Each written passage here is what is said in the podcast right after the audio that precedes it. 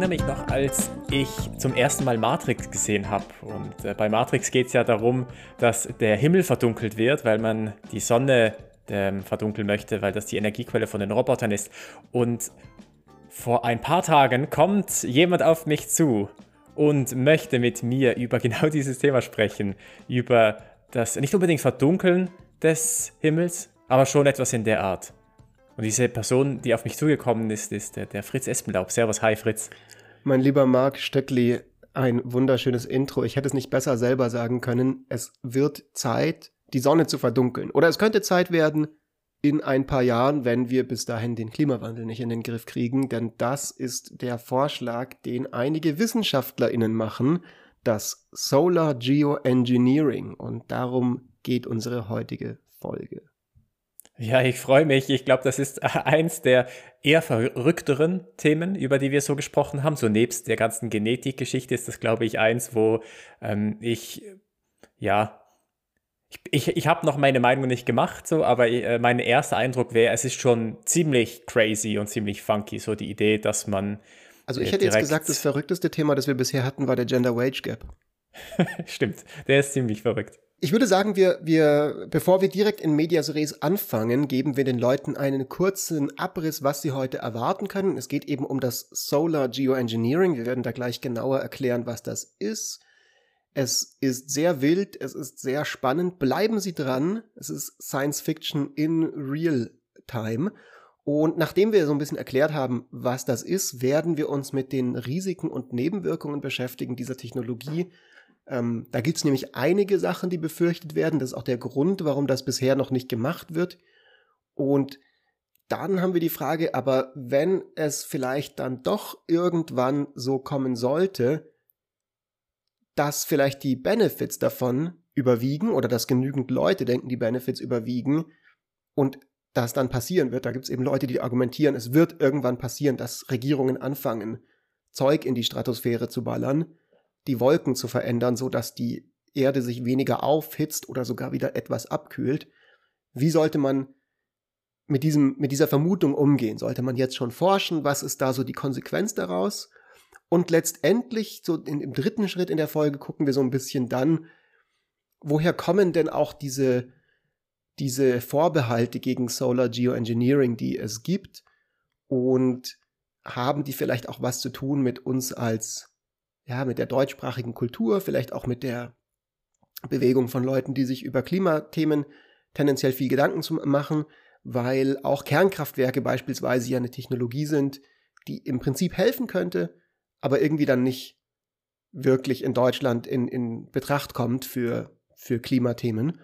Und da fragen wir uns dann so ein bisschen, ja, inwieweit da dieses Geoengineering auch mit reinfällt. Das nur so als Ausblick auf die heutige Folge. Freust du dich, Marc? Bist du gespannt? Oh, ich freue mich, ich freue mich äh, total. Also ich finde es tatsächlich ein super spannendes äh, Thema, gerade auch jetzt im Kontext, äh, du hast angesprochen, die Kernkraftwerke. Ähm, und das ist ja auch so ein Thema, wo, wo ich, ähm, also wo, wo ich das jetzt auch nie als Alternative gesehen hätte für oder als Lösung für den Klimawandel, dass man tatsächlich da eine Technologie hat, die CO2-neutral ist. Voraus. Nee, also, also es war mir schon bewusst, dass das eine Alternative wäre, aber ich habe sie nicht wahrgenommen als tatsächliche Alternative, die wir in Betracht ziehen sollten. Und das gleiche mit dem Geoengineering. Ähm, ich, das war jetzt, wenn du mich nicht darauf angesprochen hättest, ähm, wäre ich nie auf die Idee gekommen, das tatsächlich in Betracht zu ziehen. Und für mich ist das nach wie vor sehr etwas Matrix-mäßiges. Also äh, ich, die ganzen Science-Fiction-Beispiele, da äh, geht das ja in der Regel immer schief. Also jetzt gerade bei konkret bei Matrix hat es ja dazu geführt, dass der Planet eigentlich unbewohnbar geworden ist und eigentlich nur noch die Roboter da drin leben konnten und dann, dann sogar die Menschen versklaven mussten, so um überleben zu können. Du bist schon wieder so auf das Negative fokussiert. Es geht nee, hier nee, so gerade heute halt um den Progress der Science. Ich bin der Mann, ich bin der Future Technology Boy in unserem Podcast, der hier eine Lanze brechen muss für diese Technologie. Aber bevor wir zu den Risiken gehen, zu den Dystopien, zu den Auswirkungen, gehen wir erstmal dazu, was ist das überhaupt? Also Geoengineering ist ein englisches Wort. Gibt es da ein gutes deutsches Äquivalent dafür? Ich habe mich jetzt gar nicht damit befasst, befasst in, im Vorfeld. Ähm, da also sicher so, äh, so ein mega, ein mega langes Einwirken Wort. in den in die Biosphäre des Planeten, sage ich jetzt mal, so als als recht umständliche ähm, Übersetzung. Also es geht darum, dass wir relativ genau eine, Vorstellung haben von den Prozessen, die dazu führen, dass sich das Erdklima erwärmt. Ja, also das äh, passiert eben aufgrund von dem CO2 in der Atmosphäre, was dann ein bisschen mehr die, die, die, die Erwärmung quasi, die Hitze, die Abstrahlung, die sonst ins All abgestrahlt werden würde, quasi trappt. Und das ist der sogenannte Treibhauseffekt. Na, das weiß ja, glaube ich, mittlerweile jeder. Und dadurch, dass wir das wissen, können wir jetzt natürlich theoretisch überlegen, wie können wir denn eingreifen in das Klima, um da äh, ja vielleicht diesen Prozess umzudrehen oder oder in eine andere Richtung zu lenken. Und zwar nicht nur, indem wir einfach weniger Treibhausgase selber ausstoßen, sondern beispielsweise, indem wir Sulfur oder sowas in die Atmosphäre ballern, was, wo wir wissen, dass das hält Sonnenstrahlen davon ab, auf die Erde zu treffen. Das ist zum Beispiel in der Vergangenheit passiert bei Vulkanausbrüchen, wo dann richtige Eiszeiten ganz früher passiert sind oder auch schon während es uns Menschen schon gegeben hat, einfach dann mal eine Ernte ausgefallen ist, weil irgendwo in Island ein Vulkan ausbricht, dann es ein bisschen kälter wird und schon hast du irgendwie eine kleine Hungersnot. Also das genau, sind also schon das wieder bei finde ich Dystopien hier. nee, also das finde ich super spannend, weil ähm, man, man hat ja da tatsächlich ein Verständnis wirklich davon, wie man es machen kann. Das finde ich das Spannende jetzt auch in der Recherche. Es ging nie darum, dass man herausfinden muss, wie können wir das überhaupt schaffen? Wie können wir überhaupt die Erde abkühlen? So, das weiß man halt eben über diese Vulkanausbrüche. Da hat man auch schon bei, wie du sagst, bei gar nicht mal so lange her, auch da schon gesehen, dass es zu, zu, zu einem Abfall des Klimas gekommen ist, zu einer Abkühlung des Klimas. Äh, das heißt, man weiß es. Die Frage ist so ein bisschen, okay, welche Stoffe schmeißen wir jetzt da tatsächlich dann in, in die Luft? Ist das jetzt Kalk oder ist das Sulfur, äh, Sulfur oder ist das irgendetwas anderes? Also da, glaube ich, gibt es noch Uneinigkeit, aber dass es funktioniert, das ist relativ klar. Ähm, genau. Ähm, das wissen ja auch alle, das wissen ja auch alle Leute, die äh, an Chemtrails glauben. Ich finde, dass das ja auch so. Ja, es wäre so nice. Also, ich finde allein, wie witzig es wäre, dass die ganzen Chemtrails-Leute sich am Ende dann doch rausstellt, dass die immer recht gehabt haben. Allein deswegen sollte man das schon tun. Einfach um Nein, diese Verschwörungstheorie irgendwie zu bestätigen. Das wäre doch einfach. Ich fände es noch viel lustiger, wenn die, ich fände es noch viel lustiger, wenn die Chemtrail-Leute die WissenschaftlerInnen erst auf die Idee gebracht haben, dass man das ja machen könnte. ja.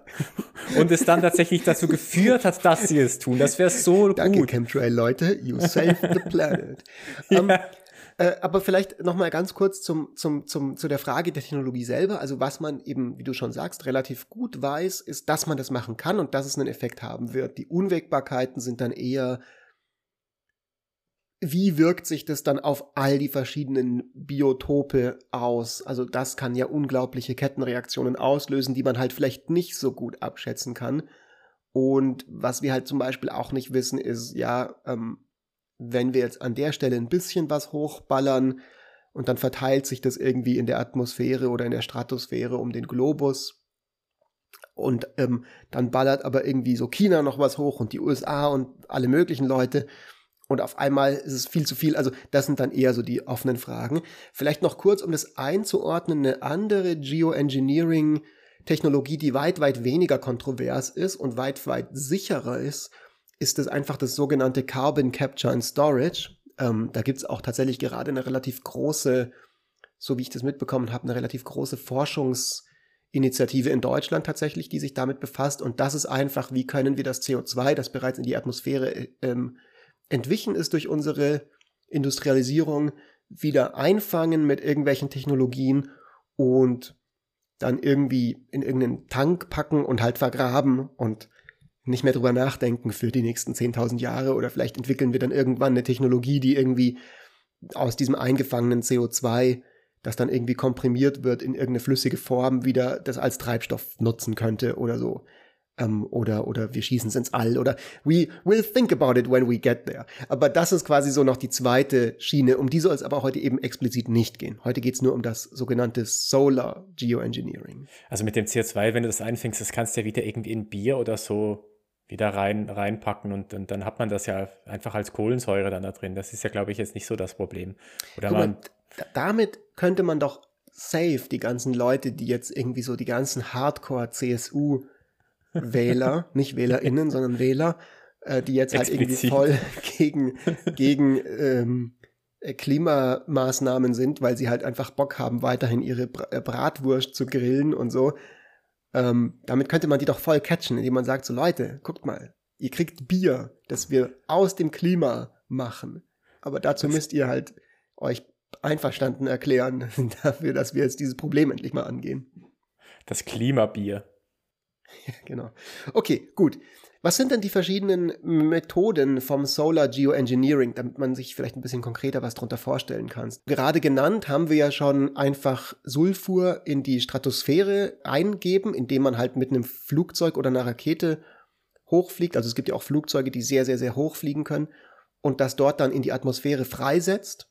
Also einfach über, ja, über irgendeine, über irgendeine, wie so eine große Sprühdose im Prinzip.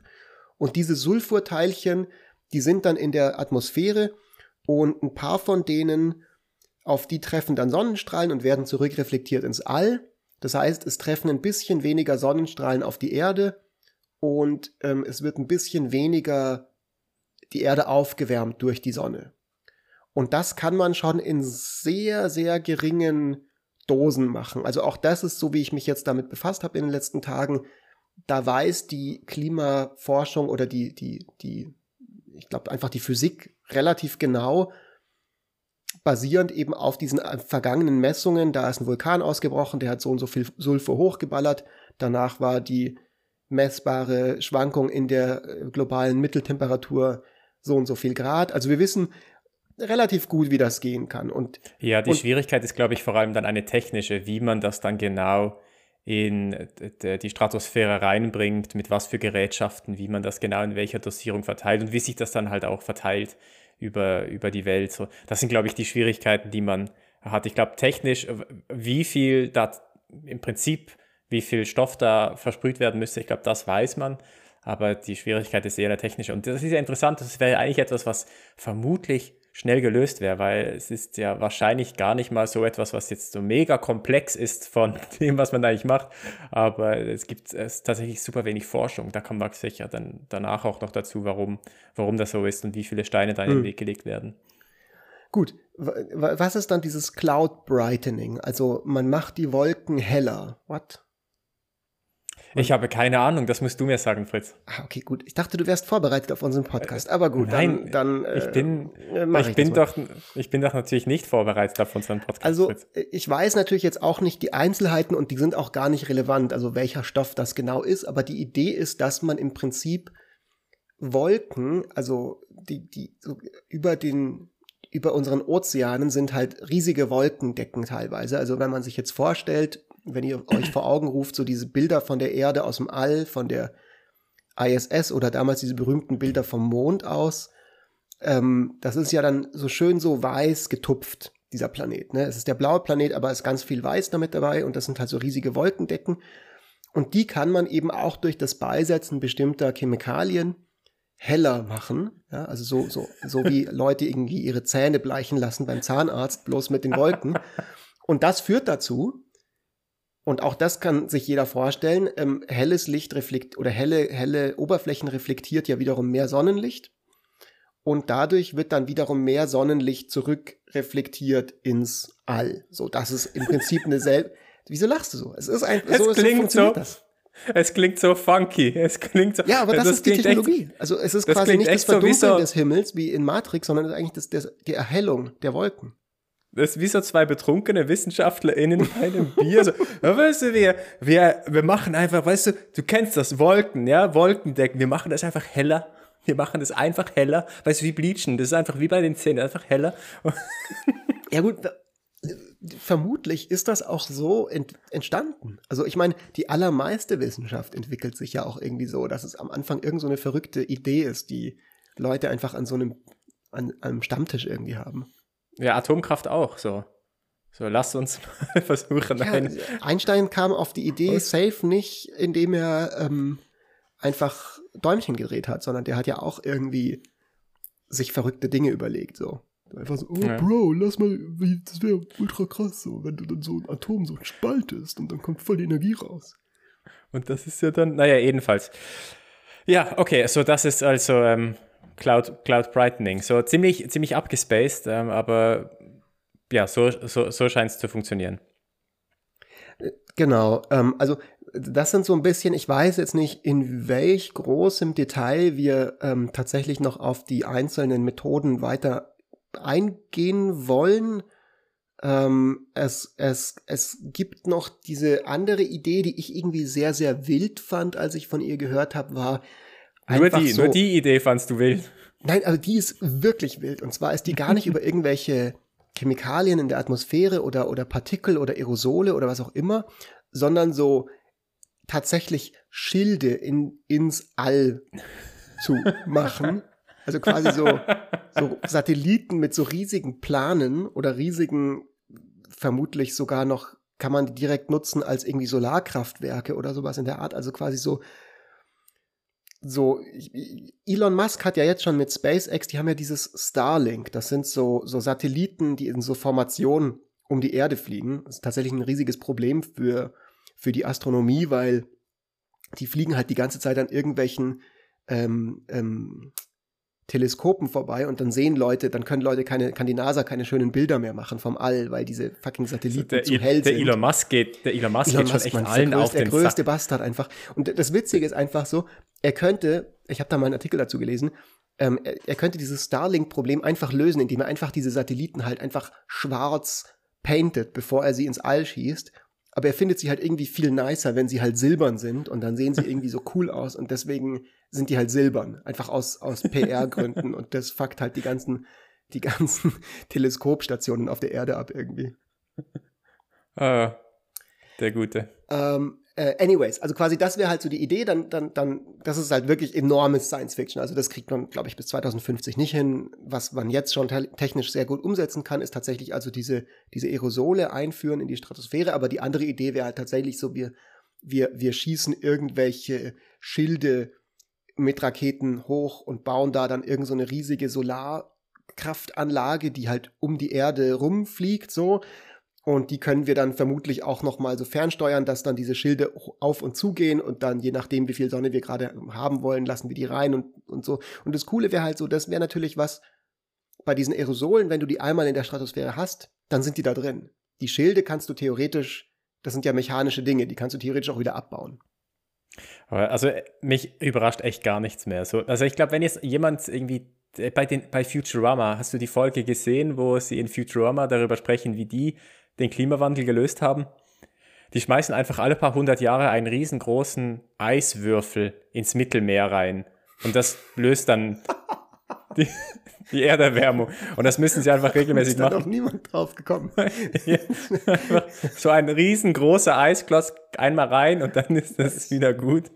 Ja, nice. Das ist wie so ein, Aber mich würde jetzt echt gar Drink. nichts mehr verwundern. Gar nichts mehr verwundern, wenn, so etwas kommt. Aber ich habe, wenn man dann, dann sagt, man kann das. Und dann passt alles wenn du dann sagst, man kann das einstellen, so dass, dass mehr oder weniger Sonne reinkommt, wir, wir dann tatsächlich auch noch entscheiden müssen, wann wir Sonnentage haben und wann nicht, also wann wir das, wenn wir wirklich das Wetter beeinflussen können, boah, dann, dann wird es richtig nervig. So, wenn dann, weißt du, so reiche Leute sich einfach so schönes Wetter kaufen an ihrem Geburtstag. Ja, oder stell dir mal vor, dann irgendwie Andreas Scheuer ist dann irgendwie der Minister für Solareinfall und muss das entscheiden oder sowas. Also, ich weiß nicht, ob, wir da, ob das eine Zukunftsvision ist, mit der ich so happy bin. oder so der Kopf von Andreas Scheuer wird es dann wahrscheinlich sein, so der nur noch in so einem, in so einer, in so einer Flüssigkeit irgendwie so Kanzler 2077 oder sowas. Anyways, anyways. Okay, äh, ich hoffe, dass klar geworden ist, was Solar Geoengineering ist. Und jetzt sind die Fragen so, was sind die Risiken, was sind die, was sind die Vorteile, mein lieber Marc? Ja, also die, klar, die Risiken sind erstmal, wir haben keine Ahnung, was das macht so. Wir haben ja als Menschheit jetzt nicht unbedingt einen guten Track Record in die Natur einzugreifen und da tatsächlich was Gutes zu bewirken. Das gibt ja immer wieder ähm, Versuche, dass man irgendwie äh, irgendeine bestimmte Tierart beispielsweise ausrotten möchte und das führt dann aber dazu, dass andere Tierarten dann überhand nehmen und dann versucht man die irgendwie wieder auszurotten und dann hat man das nächste Problem und so weiter. Also all die einerseits sind Versuche, so in die Natur einzugreifen, äh, total unbeliebt. was jetzt nicht unbedingt heißt, dass es nicht gute Gründe geben kann, dass man es tut. Aber wir haben typischerweise halt keinen guten Track Record. Und das ist halt jetzt so ein Beispiel, wo wir halt überhaupt keine Ahnung haben, wie sich das auswirken könnte, ähm, weil halt die ganzen, die ganzen, die, die, die, ganze Biologie miteinander zusammenhängt. So, wenn du irgendwo eine Stellschraube änderst, dann weißt du halt nicht, was, was so die Auswirkungen sind. Be beziehungsweise so, dass das Problem geht vielleicht noch mal ein bisschen, kann man, also das Risiko ist vielleicht weniger, dass wir es nicht richtig einschätzen können, weil, also ich glaube jetzt einfach mal diesen Scientists, die das erforschen, das kann natürlich auch immer sein, dass die einfach irgendeine Kacke labern, so, aber generally haben wir ja doch durchaus Wissenschaftler, die ab und zu bei technischen Innovationen auch einen Plan haben, was sie tun. Also wir haben jetzt zum Beispiel Impfstoffe entwickelt für Corona, die funktionieren. Ja, Leute, es ist so. Die funktionieren wirklich. Dass man das noch sagen muss. Ähm, also wir haben, wir, wir, es ist jetzt nicht so, dass irgendwie Technologie nie funktionieren würde. Ne? Also wieder das Atomkraftwerk-Beispiel, das funktioniert ja auch. Also das, da ist das Risiko halt, dann explodiert mal eins wegen dem Tsunami oder sowas in der Art oder hat eine Kernschmelze. Aber das, die, die technische Idee von der Rechnung hin zu dem, dass es dann am Ende Energie macht, sowas können wir ja. Und das können wir auch vermutlich beim Geoengineering. Das Problem ist eher, was ist, wenn was schief geht oder wenn was sabotiert wird. Also wenn wir anfangen zum Beispiel irgendwelches Sulfur in die Stratosphäre zu packen, ähm, und aber dann irgendwie aus Versehen, ja, irgendwie Joe, der die Rakete beladen muss, ähm, Mittagspause macht und dann kommt Jim, der hat die nächste Schicht und der sieht nicht, dass da bereits die Packung Sulfur in die Rakete geladen wurde und lädt noch zwei weitere Packungen Sulfur dazu. Und äh, irgendwelche Failsafes greifen nicht und dann wird es hochgeschossen und auf einmal haben wir die nächste Eiszeit. Also sowas kann halt passieren, einfach menschliches Versagen, ähm, irgendjemand macht in einer Rechnung aus Versehen mal eine Null zu viel hin, äh, es gibt irgendeinen kleinen Software-Error und auf einmal haben wir zu viel von dem Zeug in der Atmosphäre. Also das sind so ein bisschen so die Risiken, die es halt gibt, die so ein bisschen auf der Hand liegen. Und dann gibt es natürlich noch die Risiken, die wir noch nicht abschätzen können, ist dann sagen wir, okay, wir machen jetzt wirklich nur 0,02 Grad Abkühlung von den 1,9, die wir sowieso steigen oder so. Aber wir wissen halt nicht, ob dann nicht doch irgendwelche Pflanzen dann darauf reagieren, dass auf einmal weniger Sonnenlicht gibt, was dann nochmal was anderes ist als die reine Able Abkühlung der globalen Mitteltemperatur zum Beispiel. Ja, und ich glaube, das ist tatsächlich ein so der zentrale, das zentrale Problem auch. Ähm, also, dass man, dass es irgendwelche menschlichen Fehler gibt, klar, warum nicht? Aber ich glaube, die große Schwierigkeit ist eher das Zweitere, dass wir halt nicht abschätzen können, was die Konsequenzen sind. Und ich habe da persönlich auch ein bisschen weniger Vertrauen jetzt in die Wissenschaftlerinnen und Wissenschaftler, dass die genau wissen, was sie tun. Natürlich wissen sie, was sie tun, wenn es darum geht, es, es umzusetzen. Äh, also da habe ich absolutes Vertrauen darin, dass es technisch möglich ist, wie auch beim Bauen eines Atomkraftwerkes.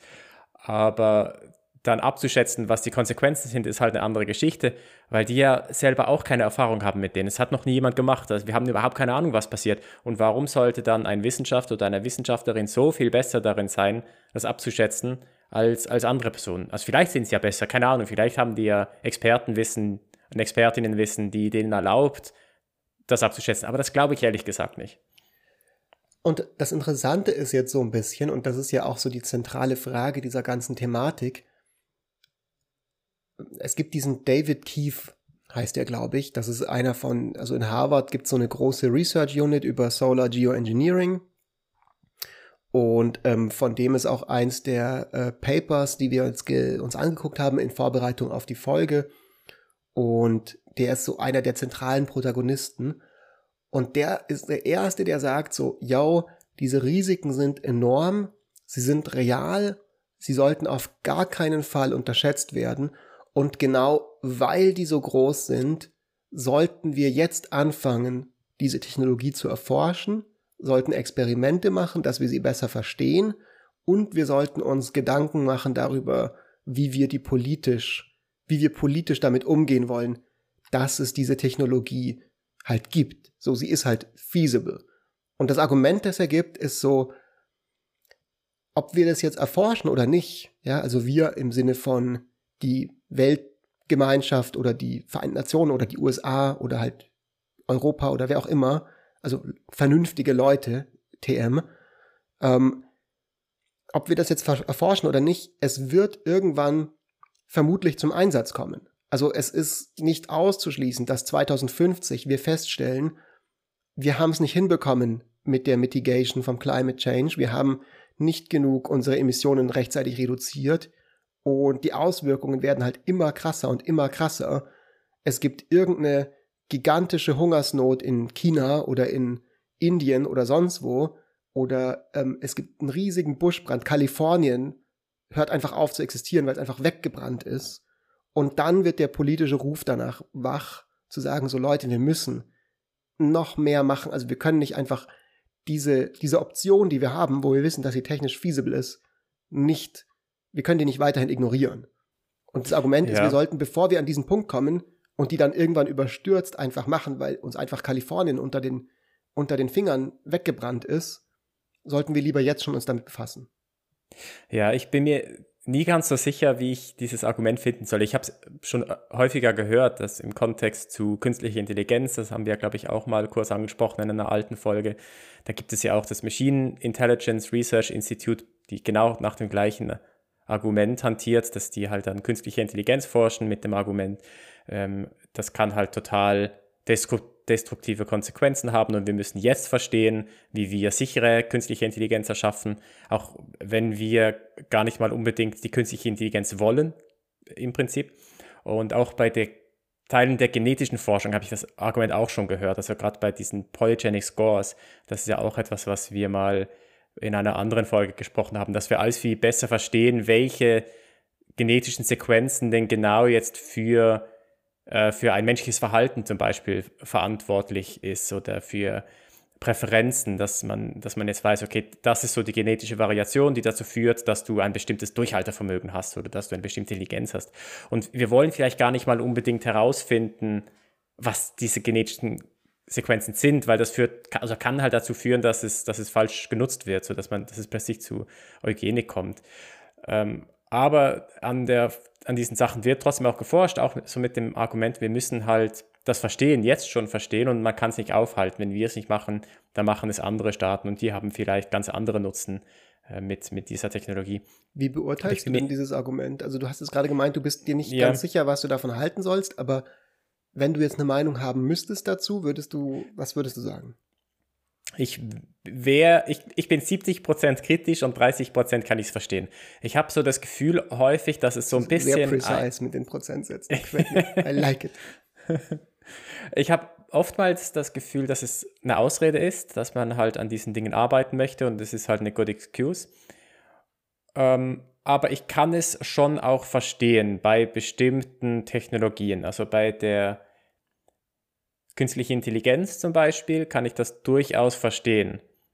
Da wahrscheinlich noch am ehesten, dass man sagt, okay, wir versuchen, wir wissen, es wird diese Artificial General Intelligence kommen, also diese Intelligenz, die dann de tatsächlich denken kann und vielleicht sogar in, de in der Denkfähigkeit noch besser ist dann als Menschen. Und für dieses Szenario müssen wir vorbereitet sein und es ist wichtig, dass wir uns jetzt schon darauf vorbereiten. Da kann ich mir das durchaus vorstellen. Und ich glaube auch nicht, dass das dann wahnsinnig negative Konsequenzen hat, weil darum, dadurch, dass man sich über diese Szenarien Gedanken macht, wirst du wahrscheinlich nicht künstliche Intelligenz per se entwickeln. Aber bei dem Solar Engineering habe ich das Gefühl, ist es ein bisschen eine andere Geschichte, weil dadurch, dass man daran arbeitet, wird man ja nicht nur dazu, wird man ja nicht nur dafür sorgen, dass man es sicher macht, sondern man wird direkt dafür sorgen, dass es überhaupt kommt dass es überhaupt das auf die politische also, Agenda. Du kannst ja auch das erforschen, oder du meinst, dass Experimente gemacht werden und dann. Dass Experimente das, gemacht werden. Ist. Ah, okay. Also und, man kann es nicht auf einer rein theoretischen Ebene erforschen, meinst du? Ja, genau. Und dass es halt wirklich auf die politische Agenda kommt und dann plötzlich, weil es halt so niederschwellig ist, weil es ja eigentlich relativ simpel zu machen ist, wenn es, sobald es auf der politischen Agenda ist und dann plötzlich wirklich starten, mit dem Gedanken spielen, das jetzt umzusetzen, dann habe ich den Eindruck, hat man vielleicht genau das Gegenteil erreicht von dem, was man eigentlich erreichen wollen würde. Weil im Moment habe ich so das Gefühl, man, man geht immer davon aus, ja, China macht es eh oder Indien macht es eh. Oder die USA. Und, und, oder, oder, die USA sein. oder die USA machen, machen sie eh, also müssen wir es auch machen. Und da bin ich mir halt nicht so sicher. Also bei der künstlichen Intelligenz habe ich das Gefühl, okay, sure, why not? da, da kann ich mir das gut vorstellen. Aber beim Solar Engineering bin ich mir da halt nicht so sicher.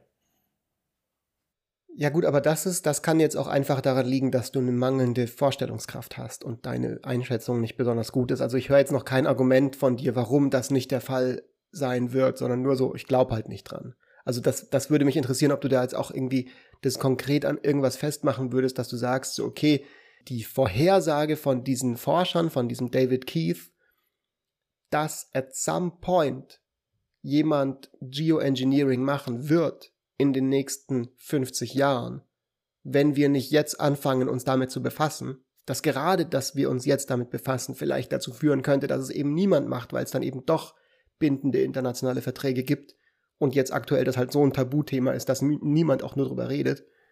Also in, Ab ja, aber dann, in Abwesenheit solcher, solcher Regelungen finde ich halt schon das Risiko, dass at some point jemand das macht, halt nicht einfach so von der Hand zu weisen. Aber dann ist es doch merkwürdig, die Art und Weise, wie er das macht oder die Art von Forschung. Also wenn es darum geht, herauszufinden, wie man das jetzt technisch lösen kann, also irgendwelche Ballone in die Stratosphäre schicken, um dann zu schauen, wie sich irgendwelche Wasserpartikel verteilen, warum macht man dann solche Forschung? Weil die Forschung ist doch vor allem dazu da, herauszufinden, wie man es wirklich machen kann. Und das ist Forschung, die dann eigentlich diese Entwicklung vorantreibt. Wenn man es wirklich verhindern wollen würde, dann könnte man doch jetzt schon bereits versuchen, eine, eine Allianz zu schmieden oder ein Moratorium zu erwirken. Naja, es dann könnte wir halt doch sein, da daran arbeiten. Es könnte halt sein, dass ähm, du politisch kein Gehör bekommst, wenn du einfach sagst, hey Leute, guckt mal, ich habe mir diesen Vulkanausbruch von vor bla bla Jahren angeguckt und ein paar Rechnungen irgendwie aufgestellt, weil das ist ja 20 Jahre lang passiert beim Klimawandel und es hat einfach niemanden interessiert in den 90er Jahren oder nicht genügend Leute, dass es dazu irgendwelche verbindlichen ähm, ähm, Beschlüsse gegeben hätte. Und wenn du aber sagst, hey, guckt mal, ich habe hier diesen Ballon hochgebaut und äh, dann hat sich konkret die Temperatur in, also quasi oder die Sonneneinstrahlung in dieser bestimmten für zwei Wochen während dieses Sulfur, bevor sich das quasi so verstreut hat, dass es nicht mehr spürbar war. Das sind ja keine Experimente, die dauerhaft sich auf das Klima auswirken, sondern wirklich nur örtlich und zeitlich begrenzt. Und hier ist meine Messung. Wir müssen jetzt uns mit dieser Technologie beschäftigen, weil ich habe hier euch schwarz auf weiß bewiesen, dass das halt machbar ist. Dann hast du vielleicht einfach ein besseres Argument, das auch dafür Awareness zu raisen. Weißt du, was ich meine? Aber ich glaube gerade, aber ich glaube gerade genau das ist ein Beispiel äh, für das Gegenteil. Also was ja da dann passiert ist, also für die Leute, die sich de, dafür interessieren, wir können in den Show Notes den Link zu dem Podcast ähm, reinmachen. In dem Podcast erzählt er bzw. Sein, sein Kollege, wie sie das versucht haben durchzuführen, dieses Experiment. Und die sind halt immer wieder gegen eine Wand gerannt. Sie haben das erst versucht, glaube ich, in den USA zu machen. Da hat es nicht funktioniert wegen Widerstand in der Bevölkerung. Dann haben sie es versucht, in Schweden zu machen. Auch da gab es dann wiederum Widerstand. Am Ende hat, glaube ich, dann sogar die schwedische Regierung sich dafür eingesetzt, dass es nicht funktioniert. Das heißt, es, es gibt jetzt ja schon eine große Ablehnung gegenüber dieser Technologie. Und was sie versuchen zu machen, ist ein Experiment, um zu zeigen, wie man das gewerkstelligen kann, um dann festzustellen, dass, dass sich wirklich Staaten gegen das aussprechen. Also ich glaube, es gibt ein großes Verständnis dafür oder eine große Einigkeit dafür, dass man so etwas nicht haben möchte. Und dann, glaube ich, die Art von Forschung, die sie machen, müssten sie dann nicht machen. Okay, fair enough. Dann lass uns vielleicht mal wegkommen von diesem konkreten Experiment. Ähm, Leute können da gerne sich noch weiter damit befassen, wenn sie möchten. Und äh, gehen wir eher zu diesen 30 Prozent, von denen du gerade geredet hast, wo du so ein bisschen dafür bist. Und vielleicht auch so ein bisschen zur allgemeineren Frage, weil wir haben jetzt noch gar nicht über die Benefits von dieser Technologie geredet. Und ich finde, die sind halt schon auch signifikant. Man kann die nicht einfach von der Hand weisen. So, es ist ziemlich klar, dass die äh, Erhöhung der äh, globalen Durchschnittstemperatur ein riesiges Problem für uns sein wird, für unsere Kinder sein wird in den nächsten Jahrzehnten und dass die sich auch, egal was wir jetzt machen, nicht mehr ganz aufhalten lassen wird, weil es ist ja bereits so viel emittiert, dass das über die nächsten Jahre, Jahrzehnte erst sich auswirkt. Also es gibt bereits eine garantierte Temperatursteigerung, die sich dann eben in mehr extremem Wetter und so weiter niederschlägt. Das weiß ja jeder Mensch mittlerweile. Das ist ja wirklich bekannt eigentlich. hoffe ich zumindest, dass zumindest die Leute, die sich diesen Podcast anhören, davon jetzt nicht überrascht sein dürften. Und jetzt ist es doch irgendwie, finde ich schon, zumindest plausibel mal darüber nachzudenken, hey, wenn wir denn die technologische Möglichkeit haben, da auch was dran zu ändern und es offensichtlich nicht genug ist, allein die Emissionen zu reduzieren und wir können durch diesen technologischen Eingriff potenziell unglaublich viel Leben retten, unglaublich viel Inseln vor dem Versinken retten, Gletscher vor dem Schmelzen, ähm, äh, vom Schmelzen abhalten und so weiter und so weiter. Also all diese wirklich ganz, ganz massiven Auswirkungen etwas, etwas verringern dann sollten wir uns doch damit befassen. Dann sollten wir doch vielleicht doch das irgendwie zumindest mal uns genauer angucken, ob das eine Option sein könnte. Mhm.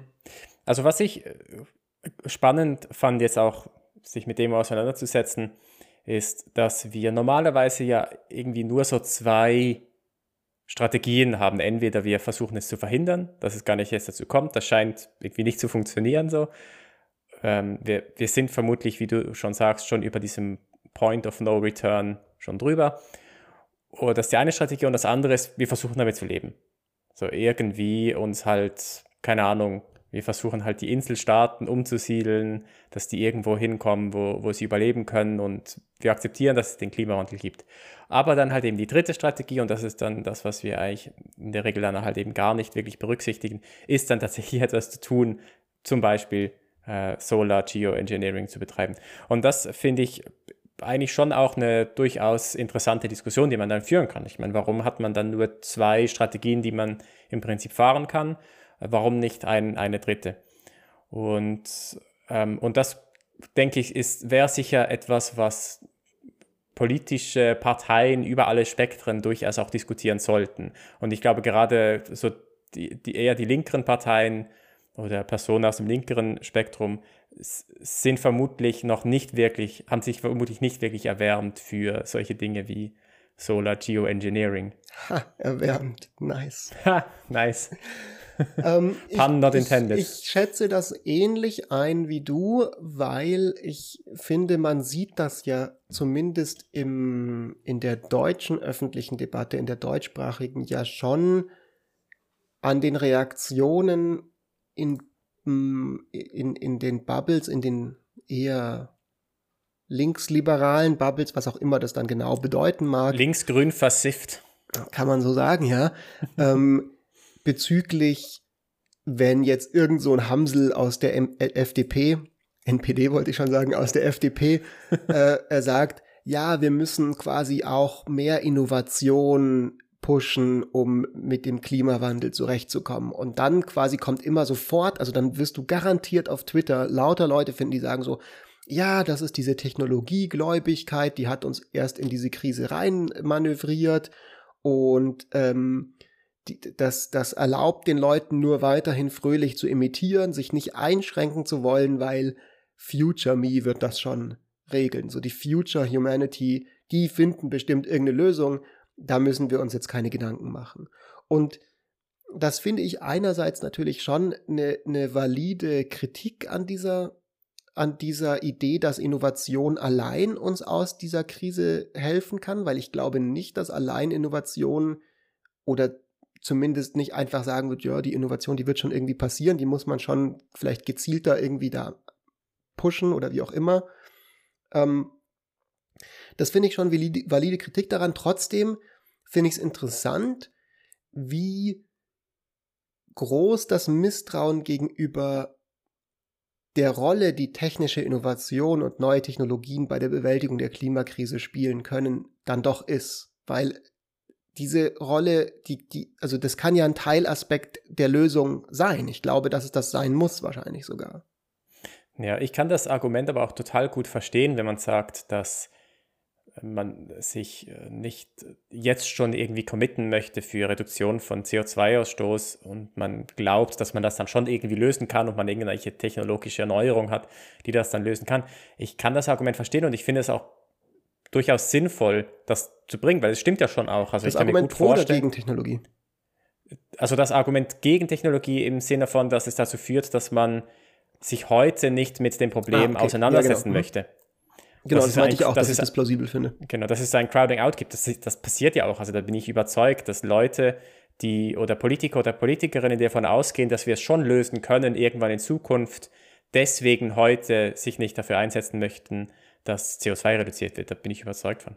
Ja. Ähm, ja. Und ich kann gleichzeitig aber auch verstehen, dass man, dass man großen Respekt hat vor diesen Technologien, weil es halt einfach so etwas Gewaltvolles ist, etwas, was potenziell halt wirklich große Zerstörungskraft auch hat, dass man da enorm vorsichtig sein möchte und dass es halt Leute gibt, die einfach andere Risikopräferenzen haben, die vielleicht einfach schneller bereit sind, so ein Problem anzugehen mit dieser Technologie und dann vielleicht Risiken eingehen, die andere Leute nicht eingegangen wären. Ja, aber ich, ich glaube, das ist eine Überlegung, ähm, diese Überlegung ist ein Luxus, den wir nicht mehr wirklich haben. Also ich sehe schon eine große Dringlichkeit, dieses Thema Klimakrise eben jetzt wirklich langsam, also das, da läuft uns ja die Zeit davon. So, jede, so wir müssen uns damit irgendwie befassen, wir müssen Emissionen reduzieren. Und allein davon, dass wir das sagen, wir müssen Emissionen reduzieren, werden die halt nicht reduziert. Da muss ja, man sich halt Gedanken machen. Und ich ja finde diese, diese Kernkraftdebatte zum Beispiel enorm interessant. Also das ist jetzt gerade auf EU-Ebene. Frankreich, England, andere Staaten gehen super krass rein in die Kernkraft und bringen sehr, sehr viele Argumente, die ich für total plausibel halte, warum das eine sinnvolle Brückentechnologie sein kann, weil es ist halt eine emissionsarme Energiequelle, die Infrastruktur dazu gibt es teilweise schon. Also jetzt konkret diese Kernkraftwerke in Deutschland, die wir noch haben, die jetzt nächstes Jahr abgeschaltet werden soll, die, die, die stehen ja schon so. Und, und das ist halt besser als fucking Braunkohle. Und du kannst halt nicht, also das Problem ist halt so ein bisschen, die Energie, der Energiehunger der Gesellschaft ist halt da. So, der lässt sich nicht einfach auflösen. So, die Leute wollen ihre Smartphones aufladen. Du kannst, also, weißt du, die, das, das, das ist halt, bis du da nee, anfängst yeah. zu sagen, so, ja, aber wir müssen einfach alle viel weniger verbrauchen und so, da fliegt dir halt einfach die Klimakrise um die Ohren, bis, die, bis du genug Leute hast, die sich darauf einlassen. Das heißt, ja, du hast eine Zeitdruck. ich ja auch nicht. Und da kann eben dann, finde ich schon, Technologie und, und sowas wie jetzt Kernkraftwerke oder lass es halt auch meinetwegen Solar Geoengineering sein, durchaus vielleicht dann ein Last Resort halt sein. Dem widerspreche ich ja auch nicht, aber was ich sage ist, dass es bestimmte Leute halt anderen, einen anderen Risikoappetit haben als andere. Und wenn du sagst, du möchtest das ja, jetzt durchaus in Betracht ziehen, dann hast du halt einfach, dann bist du bereit, dieses Risiko einzugehen. Ähm, das ist aber auch nicht wirklich klar, ob das tatsächlich sinnvoll ist. Also nur weil wir dieses Problem haben, und wir eine scheinbare Lösung haben für dieses Problem, heißt es ja noch nicht, dass diese Lösung dann tatsächlich auch zur Anwendung kommen soll. Also ich finde, so beim Solar Geoengineering kann man diesen Case machen, da gebe ich dir recht. Aber bei der Kernkraft, ich bin jetzt nicht der größte Experte, aber ich habe schon mich jetzt seit Monaten befasse ich mich ein bisschen mit diesem Thema und versuche da immer mal wieder mich mit den Argumenten von den unterschiedlichen Seiten dazu auseinanderzusetzen. Und ich finde es da halt schon sehr deutlich, dass das Risiko der Kernkraftwerke bei uns in Deutschland weit geringer ist als das Risiko weiterer globaler Erwärmung. Und ähm, man kann natürlich das vielleicht eine eigene Folge darüber dann äh, debattieren, so wie viel könnten wir jetzt auch einfach direkt so Solar und Wind machen. So wie sich das für mich darstellt, können wir das nicht von heute auf morgen, dass wir die Massen an Energie, die eben in der Schwerindustrie zum Beispiel nachgefragt werden, in den nächsten 20 Jahren über sowas machen können, auch über Gaskraftwerke nicht. Das ist alles, das ist alles, dauert noch relativ lang. Und diese Kernkraft haben wir halt heute. Und die wäre halt heute was, wo man sagen könnte, wir machen jetzt ein Gesetz, 50 Jahre und danach werden die abgeschaltet und dann haben wir schon mal zumindest konkret jetzt ein paar Tonnen Emissionen uns gespart. So. Und das passiert aber nicht. Und das Spannende finde ich, dass das halt dann eine Art von, und das würde ich schon so einschätzen, im deutschen Kontext das sind halt Boomer, die in der Anti-Atomkraft-Bewegung aktiv waren und die halt sich so eingeschossen haben auf diese Vorstellung, so Kernkraft ist ganz, ganz schlimm, weil Endlagerung ist ja ganz ein ungelöstes Problem und, und, und das so ein krasser Glaubenssatz ist, dass da nicht mehr gesagt wird, so möglicherweise könnte das doch irgendwas sein. Und das ist schon was, wo ich das Gefühl habe, das ist jetzt eine große These von mir und ich lasse dich gleich dazu reden, dass das auch mit so einer allgemeinen Abneigung oder Angst vor technologischer Innovation oder Innovation allgemein bei uns im Kulturkreis zu tun hat, weil wir jetzt nicht, glaube ich, das innovativste Volk der Erde sind. Also ich weiß ich jetzt nicht, wie es bei den Schweizern ist, aber ich rechne euch jetzt einfach mal als Deutsche. Die Dachländer.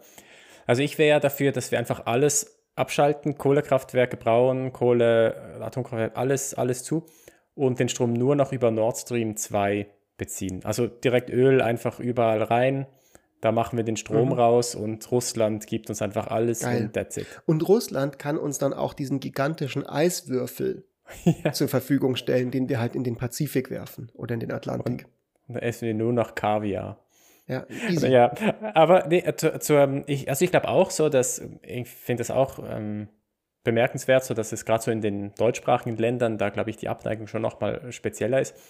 Ähm, aber ich bin mir gar nicht mal sicher, ob es wirklich die Boomer sind, die da jetzt so speziell dagegen waren. Ich habe schon das Gefühl, so die Generation zwischen uns und den Boomern sind vor allem, ist vor allem die Generation, die die größten Probleme damit hat. Und das ist halt aber auch die Generation, die Tschernobyl miterlebt hat.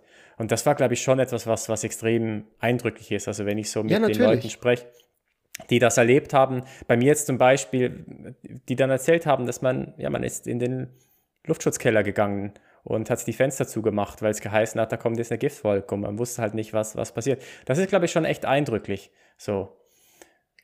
Das ist ja, ist ja klar. Also ich will ja jetzt gar niemanden irgendwie angreifen oder sagen, dass das irgendwie komplett absurd ist, aber ich, ich, ich glaube, das ist ja gerade passiert aufgrund von solchen ge gesamtgesellschaftlichen Traumata oder so. Also zum Beispiel, als wir damals diesen Atomausstieg gemacht haben, war ich auch voll dafür, obwohl ich mir damals schon dachte, so, dass ich irgendwie schon wusste, so ich kann die Logik nicht so ganz hundertprozentig nachvollziehen, warum es jetzt von einem Sicherheitsstandpunkt für uns in Deutschland sicherer ist, keine Atomkraftwerke zu haben, wenn in allen Ländern oder den meisten Ländern um uns herum an der Grenze Atomkraftwerke stehen, die dieselbe Likelihood haben, dass es einen Meltdown gibt wie die in Deutschland, was ja, eine sehr, sehr geringe Likelihood ist, und dann halt einfach genauso hier den gesamten Kontinent verstrahlen könnten oder irgendwie, also weißt du, so das ist ja, ob jetzt das. das ist ein Fun Fact. Äh, ich komme aus Basel und in Basel werden immer Jodtabletten verteilt, weil wir neben einem der ältesten Kernkraftwerke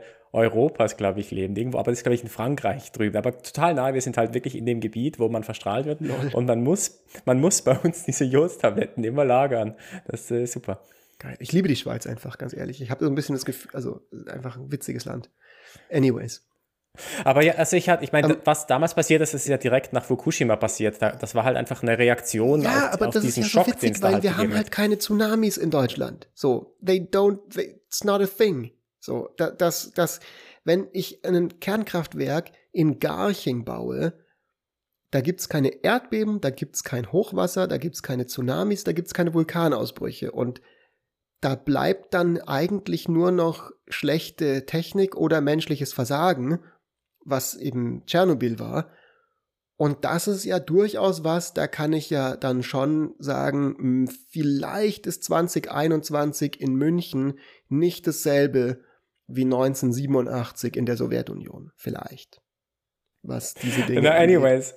Okay, lass uns mal wieder zurück zum äh, Solar Geoengineering zurückkommen. Ähm, ich glaube, etwas, was wir noch nicht wirklich angesprochen haben, sind so die hm, die spieltheoretischen Schwierigkeiten, die, die das ja auch mit sich bringt. Also, dass wir uns überlegen. Okay, gut. Ich hatte schon gedacht, wir kommen da gar nicht mehr drauf. Ich war schon eingestellt darauf, dass wir die Folge äh, aufhören, aber lass uns das noch machen. Ähm, vielleicht ist das auch was, was spieltheoretisch insofern doch auch zur Technologie allgemein passt, weil es ja ähm, mit spieltheoretisch quasi, wenn jetzt wir das nicht machen, machen es die anderen, ist ja genau das mit Kernkraft. Wir machen das jetzt nicht, aber die Franzosen genau. machen das halt. Aber erzähl, was ist das? Was ist Spieltheorie in diesem Kontext? Genauso, dass man, dass man halt verschiedene Akteure hat, jetzt in dem Beispiel in der Regel Staaten, die für sich entscheiden müssen, tun wir das oder tun wir das nicht. Äh, Solar Geoengineering und aber gleichzeitig wissen, dass es halt andere Staaten gibt, die sich die gleiche Frage stellen und dass die Handlung, die ein Staat trifft, dann halt eben Konsequenzen hat für die anderen Staaten. Und also wenn jetzt irgendwie das die USA macht, dann können die vielleicht äh, einen Nutzen davon haben, aber vielleicht sind andere Staaten dann negativ davon betroffen.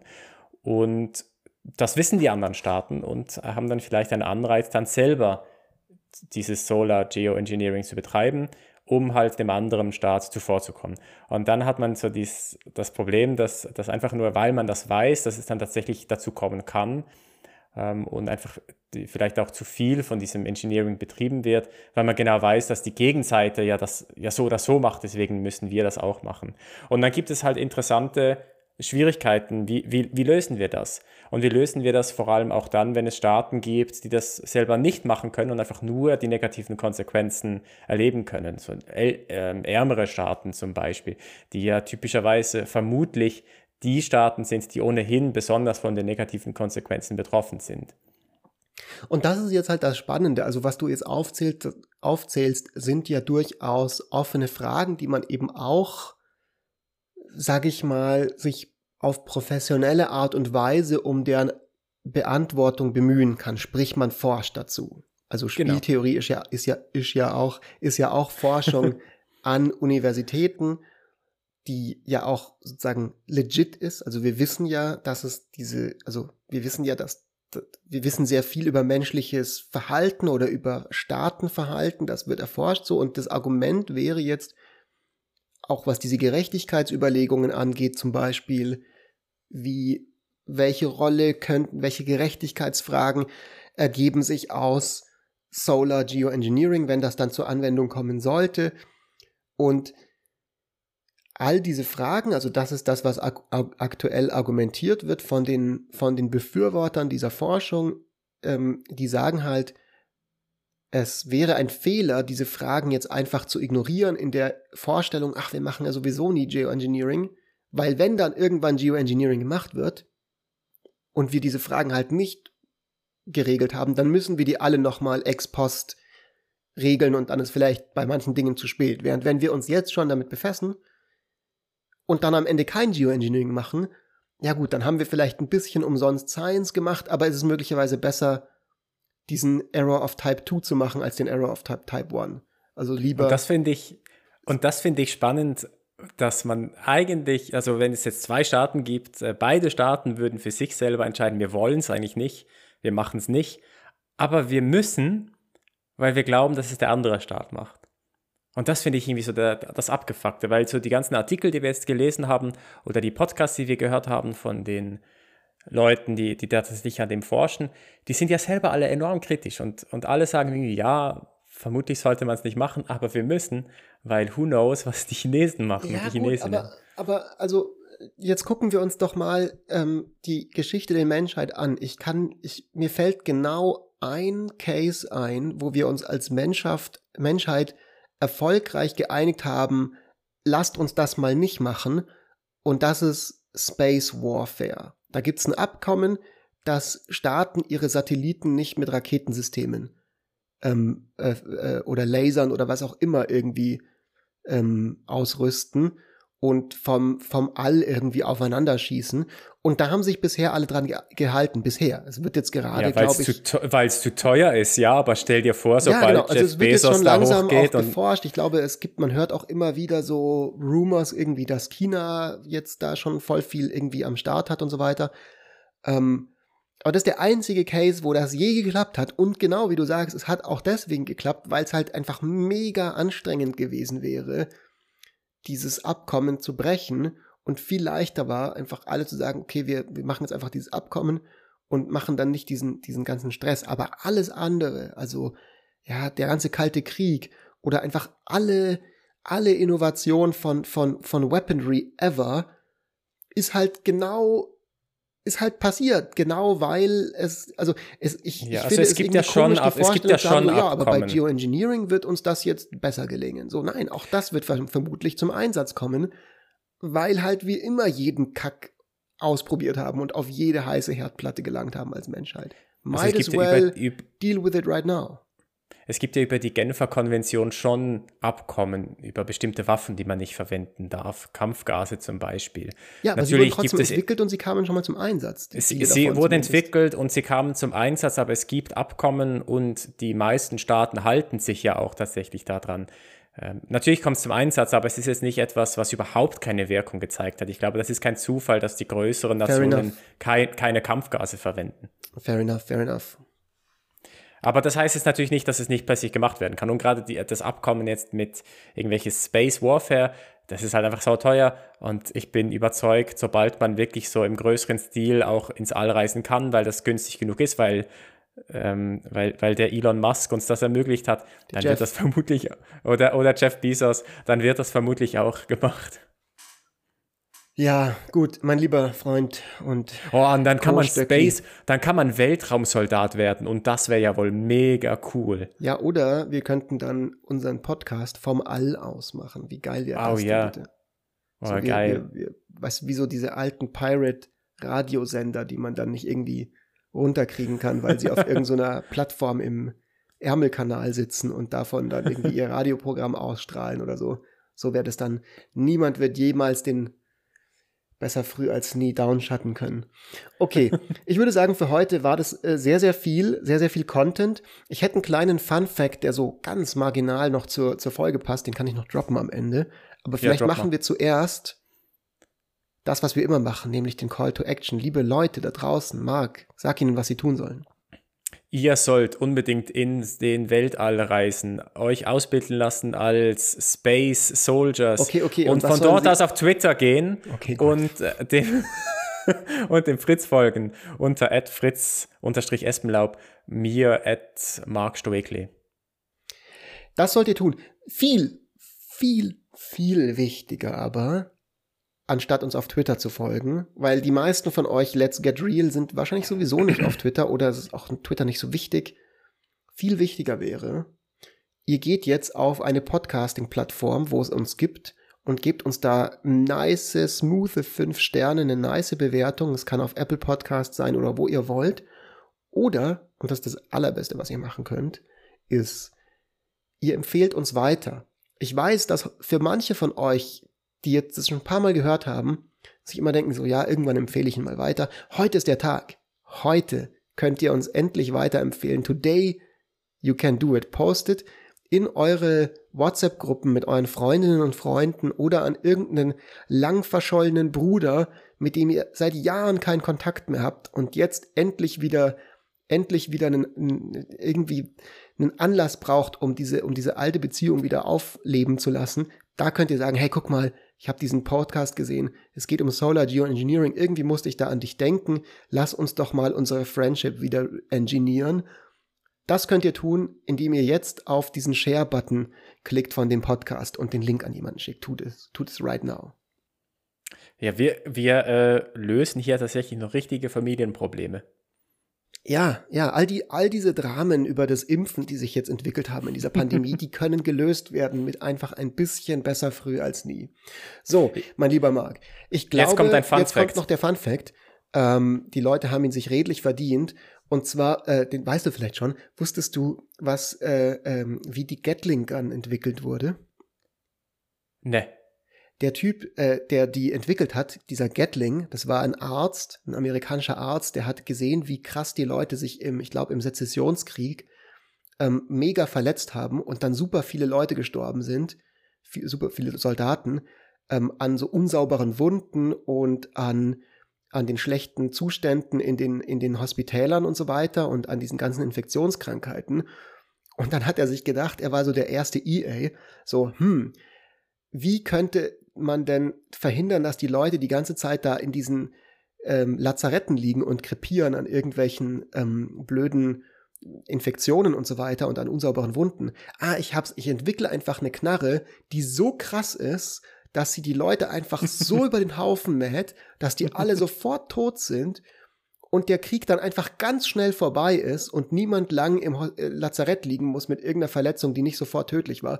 Und dann hat er die Gatling Gun entwickelt, die halt irgendwie so keine Ahnung, für damals halt super viele Schuss pro Minute abgefeuert hat. Also diese alten, ne, Wilder Westen, man kennt's, diese, diese, diese Barrel Guns, wo sich vorne so dieses Ding dreht und dann so, so die erste Maschinenpistole. Und so wurde die entwickelt. Auch das war eine technologische Innovation, die aus einem guten Gedanken herauskam und vielleicht ja. auch viel Leid verhindert hat. Man weiß es nicht. Die Idee war ja zumindest irgendwie reasonable, so wie das Geoengineering ja, auch. Der, der Gatling, ein richtiger Altruist. So. Gut. In diesem Sinne. Ja, mit in diesem Sinne beenden wir unseren Podcast. Bis nächste Woche. Bis übernächste Woche. Bis übernächste Woche. Ciao, Fritz. Ciao, ciao.